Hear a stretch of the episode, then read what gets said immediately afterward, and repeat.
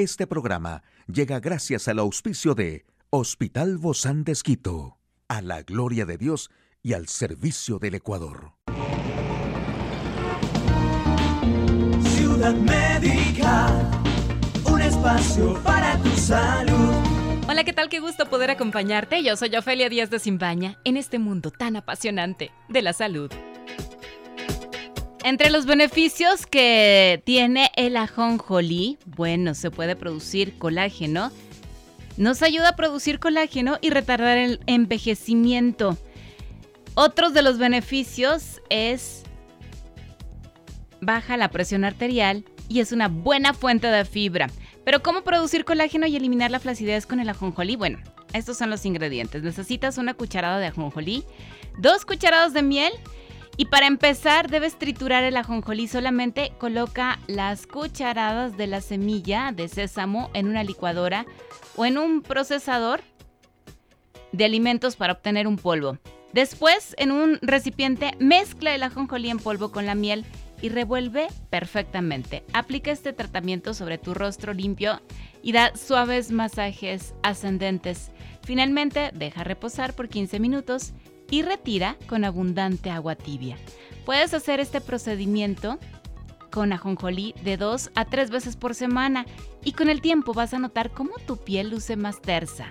También puedes ver cómo disminuyen las líneas de expresión, pues con la producción de colágeno desaparecen las arrugas y otros signos del envejecimiento fácilmente.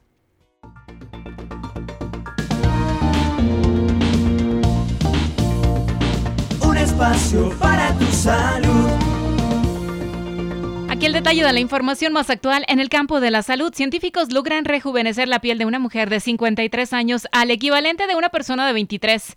Señales en los niños que predicen riesgo de ictus e infarto. El número de casos y muertes por COVID-19 sigue bajando en el mundo. Y aunque el hito pueda parecer poco más que un impresionante tratamiento de belleza, en realidad se trata de un primer paso para curar numerosas enfermedades relacionadas con el envejecimiento en diversos sistemas del cuerpo. De hecho, la meta es replicar este logro en otros tejidos para, de esta manera, lograr atajar patologías tales como desórdenes neurodegenerativos, diabetes o enfermedades cardíacas.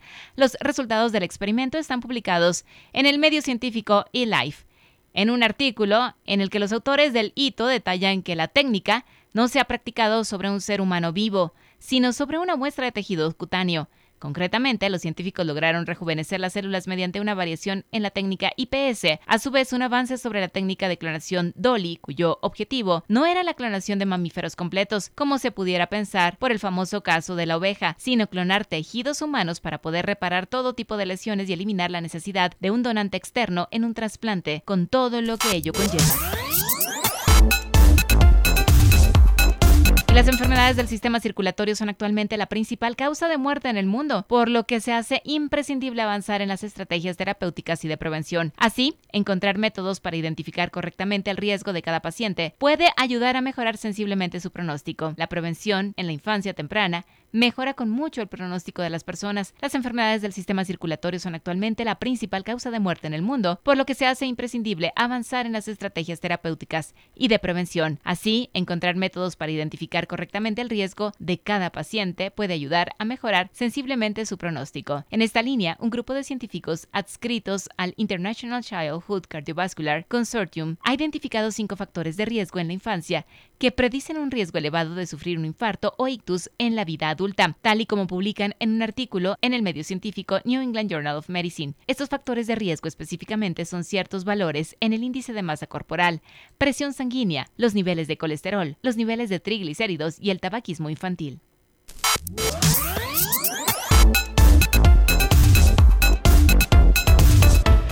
El número de nuevos casos confirmados y muertes provocados por la COVID-19 continúa bajando en el mundo. En la última semana, de acuerdo a los datos publicados hoy en el informe epidemiológico semanal de la OMS, se trata de la tercera semana consecutiva en la que ambos indicadores decrecen a un ritmo en los últimos siete días, del 24 al 18% respectivamente.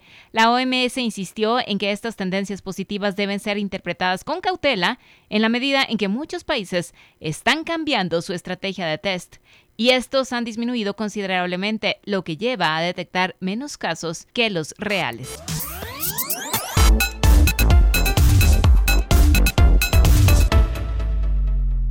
Hoy en Médico Directo hablaremos de la terapia sexual. Si usted no sabe qué es, y yo tampoco, bueno, pues el día de hoy vamos a descubrir de qué se trata esto y quiénes deberíamos acudir.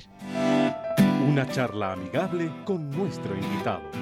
Hoy recibimos con muchísimo agrado a nuestra invitada, la doctora Mónica Ortiz. Ella es sexóloga médica, terapista de parejas. Yo siempre aquí Digo, aprendo porque aprendo y si no, Moni nos hace aprender esto.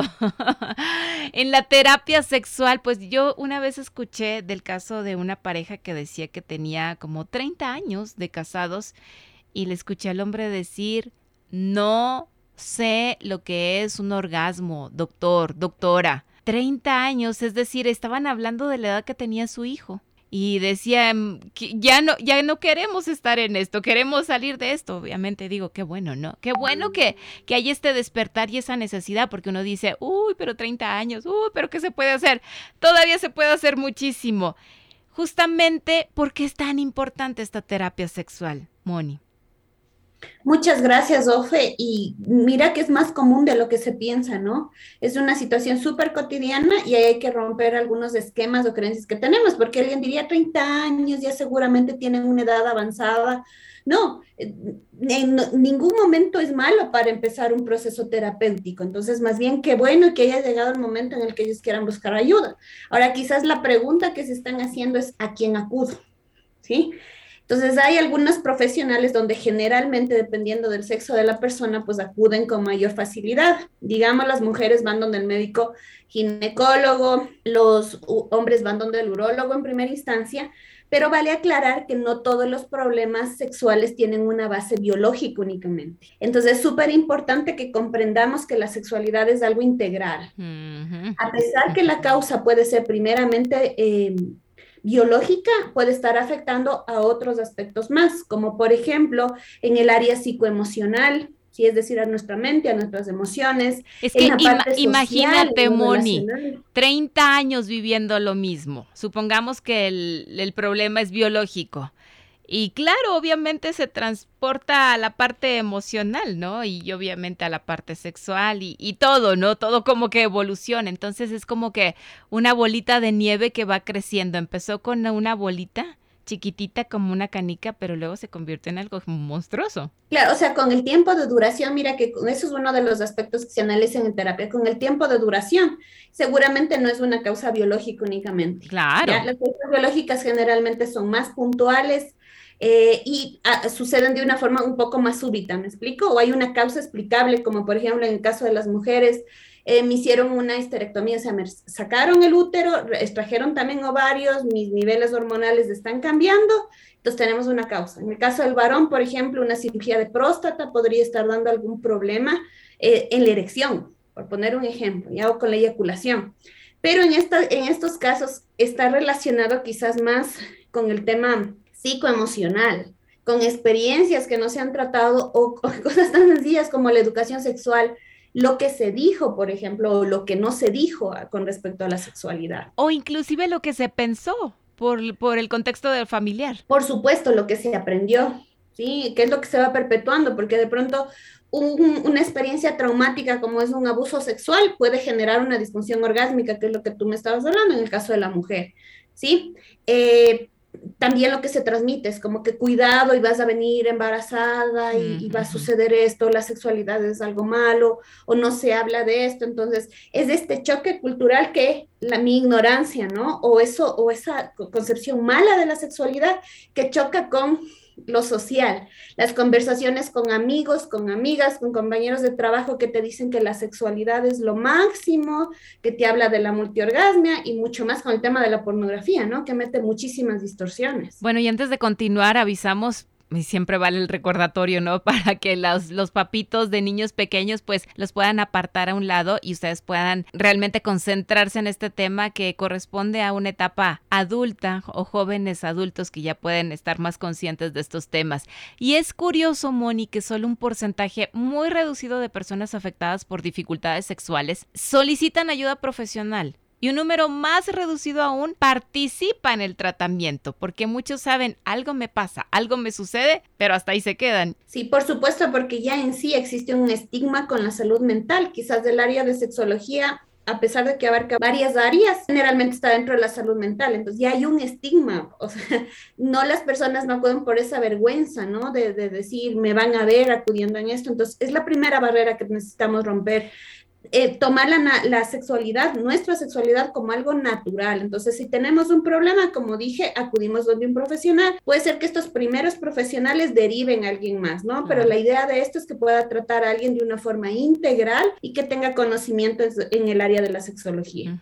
¿Qué se hace, Moni, en una de estas consultas para la terapia sexual? ¿Por dónde se empieza? ¿O tú les dices de una qué deben hacer? ¿De qué se trata esta consulta? Justamente teniendo en cuenta que la sexualidad es algo integral, pues primero uno realiza una evaluación de todos los hábitos, de la historia sexual de la persona, la historia familiar o personal. Se evalúan, por ejemplo, qué tipos de fármacos están tomando, si hay una enfermedad de base, si es que ha habido cirugías previas. Evaluamos la parte orgánica, pero también la parte psicoemocional. Entonces, en esta evaluación eh, uno va determinando ciertas causas y dependiendo ¿sí? del diagnóstico, pues se va dando un tratamiento específico que puede ir con algunas personas alivian mucho su dolencia con la educación sexual, que es justamente con las herramientas que uno da para que la persona pueda cambiar la concepción quizás eh, mal interpretada de la sexualidad como algo malo. Pero también ya vienen otras formas más en la terapia sexual que implica la psicoterapia, es trabajar en nuestros pensamientos principalmente, y también cuestiones que se tratan en personas adultas, principalmente con pareja, que ya tienen que ver con técnicas sexuales. Entonces ahí son indicaciones, la mayoría de ellas están basadas en algo